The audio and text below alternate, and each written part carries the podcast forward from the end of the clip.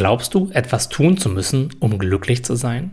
Beispielsweise meditieren, Dankbarkeit leben oder vielleicht sogar deinen Traumpartner zu finden? Das hieße dann, dass Leid unser natürlicher Zustand ist und wir erst etwas tun müssen, um das zu verändern, um glücklich zu werden. Meiner Erfahrung nach ist das etwas anders. Glück und Lebensfreude sind nämlich unser natürlicher Zustand und Leiden ist die wahre Aktivität. Denn Leid entsteht immer dann, wenn wir mit dem Denker identifiziert sind. Und das Denken ist eine Aktivität.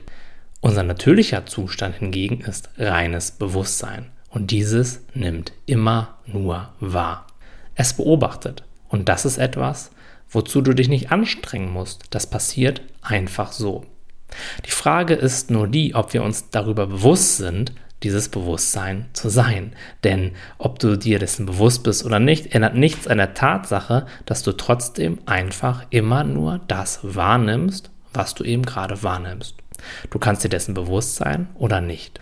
Wenn wir uns dessen nicht bewusst sind, dann verheddern wir uns oft in den Inhalten unserer Wahrnehmung, in den Inhalten unseres Bewusstseins, also in unseren Gefühlen und in unseren Gedanken. Und dann leiden wir.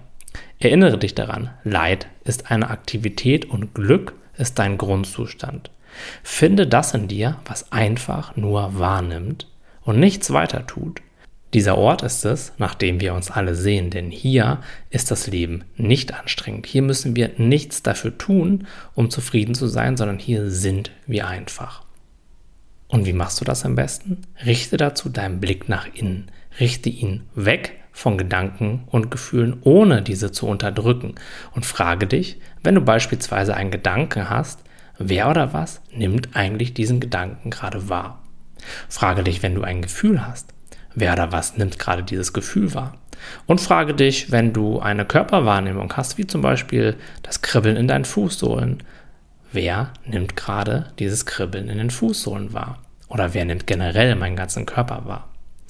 Darauf musst du logisch keine Antwort finden. Doch immer, wenn du dir diese Frage stellst, gehst du mit deiner Aufmerksamkeit automatisch etwas weg von den sich ständig verändernden Inhalten deines Bewusstseins hin zu dem Bewusstsein an sich.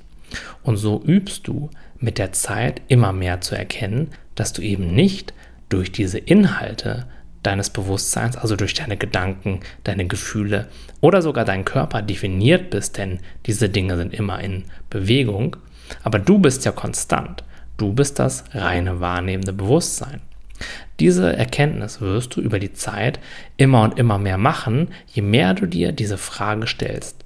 Das ist einfach ein Umgewöhnungsprozess, denn uns wurde niemals irgendwo beigebracht, dass wir mehr sind als unsere Gedanken und unsere Gefühle.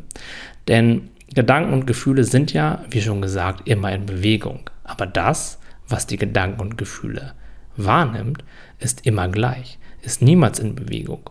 Es hat schon mit drei Jahren im Sandkasten deine Gedanken und deine Gefühle wahrgenommen, genauso wie es jetzt in diesem Moment gerade meine Stimme wahrnimmt. Frage dich einmal, was ist es denn in mir, was Tims Stimme gerade wahrnimmt?